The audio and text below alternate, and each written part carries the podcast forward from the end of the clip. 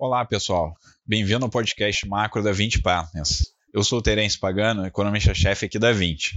E eu vou falar um pouco sobre o nosso cenário macro, é internacional e doméstico. Começando pelo cenário internacional, o que a gente tem observado é que a atividade econômica global ainda continua desacelerando nesse quarto trimestre. Os primeiros dados referentes a, a outubro dos principais países continuam indicando uma tendência de desaceleração gradual da atividade, tanto quanto a gente olha os dados econômicos nos Estados Unidos, quanto Europa e China. Olhando para frente, a gente espera que em algum momento a atividade econômica deve começar a apresentar sinais mais consistentes de estabilização e alguma recuperação. A nossa expectativa é baseada principalmente no comportamento da política monetária desses países, tanto os desenvolvidos quanto emergentes, que vem estimulando é, e vem num processo de queda de juros. A gente acredita que esses estímulos monetários devem fazer com que a economia mundial evite uma desaceleração mais aguda é, e evitando um cenário de recessão nessas economias, mas ao mesmo tempo a gente acredita que não vai ter uma reaceleração do crescimento muito significativa. A gente ainda continua procurando sinais e evidências mais consistentes de uma estabilização do crescimento econômico. No cenário internacional, a evolução da guerra comercial continua sendo o principal evento a ser monitorado. Nas últimas semanas, a gente tem visto notícias mais favoráveis na direção de que os Estados Unidos e China devem chegar a um acordo, mas as incertezas ainda são muito grandes. A princípio, o acordo entre Estados Unidos e China ia ser assinado a fase 1 agora na metade de novembro. Isso foi postergado. Ainda tem uma incerteza sobre quando isso vai acontecer. Possivelmente ali no início de dezembro, é a última data que a gente conhece como sendo mais provável. Agora, ainda falta ser definido o que vai ser esse acordo se vai ser uma trégua entre os dois países, ou seja, né, não vão ter novas tarifas sendo implementadas, ou se eventualmente um cenário mais positivo de retirada parcial de algumas tarifas pode acontecer. Então são basicamente duas incertezas que a gente tem.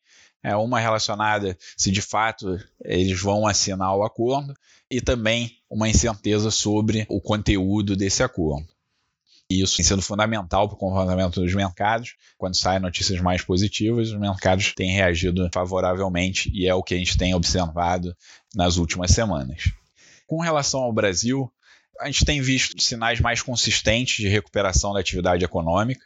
Os dados relativos ao terceiro trimestre, todos vieram bastante positivos, indicando uma retomada da atividade econômica de maneira mais disseminada.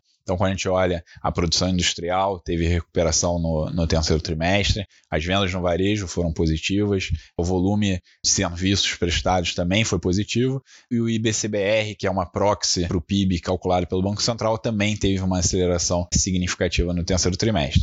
Então, os dados vêm corroborando esse cenário de recuperação gradual da economia.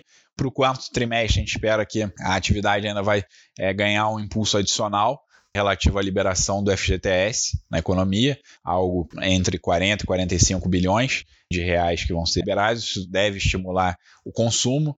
É, isso é um fator pontual sobre atividade, impacta bastante no quarto trimestre e depois é, isso tende a, a, o impacto a ser bem menor. Agora a gente espera que essa recuperação que a gente está começando a observar nos dados é, se mantenha ao longo de 2020, sustentado principalmente pela política monetária que o Banco Central vem realizando. O Banco Central está no meio de um ciclo de queda de juros, já reduziu em 150 bases a, a, taxa de juros. Nossa expectativa é que ele continue reduzindo esse ano, é, encerrando 2019 com a taxa Selic em 4,5%, e a gente espera que ao longo de 2020, no início de 2020, o Banco Central ainda possa fazer um ajuste fino nos juros, possivelmente reduzindo os juros ali para uma faixa entre 4 e 4,25 e permanecendo nesse nível baixo durante o ano inteiro de 2020. Então, esse, na nossa visão, esse vai ser o principal driver de recuperação da economia, que deve sustentar essa expansão que a gente tem visto nos dados, é, sendo que o, o crédito é, é, o principal motor da política monetária para a atividade. Mesmo esses dados mais altos de inflação que a gente tem visto agora na ponta e deve ver a inflação um pouco pressionada nesse final de ano por conta do aumento de proteínas que vem sendo causado pela gripe suína africana, a gente acredita que isso é um fator pontual, um choque de oferta pontual. Quando a gente olha para as medidas de núcleo de inflação, elas ainda continuam bastante bem comportadas e bastante baixas, e a gente acredita que esse cenário deve permanecer para o ano que vem também, permitindo o Banco Central fazer esse ajuste fino no ano que vem nos juros. É, e aí, mudando um pouco para as medidas de política econômica, é, depois da votação da reforma da Previdência, o governo começou a divulgar um pouco o que, que deve ser a agenda pós-Previdência.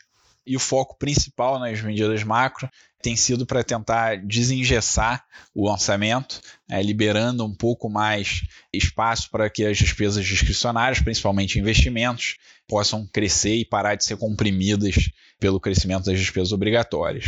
Então, é, o governo enviou uma série de PECs para o Congresso, PEC do Pacto Federativo, a PEC dos fundos, a PEC emergencial, que todas elas têm esse espírito de liberar mais espaço no orçamento para os investimentos públicos voltarem a crescer ou, ou pelo menos se estabilizarem e pararem de se contrair. A gente acredita que não deve ter tempo para essas medidas serem aprovadas esse ano ainda, está já chegando próximo ao final do ano legislativo. A gente acredita que possivelmente no início do ano que vem tenha uma possibilidade razoável do Congresso começar a apreciar pelo menos algumas medidas, como por exemplo a PEC emergencial no início do ano que vem.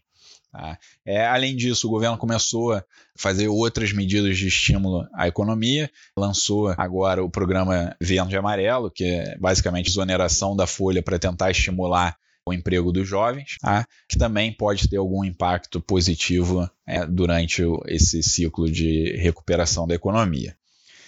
Bom, pessoal, eu vou ficando por aqui. Muito obrigado e até o nosso próximo podcast.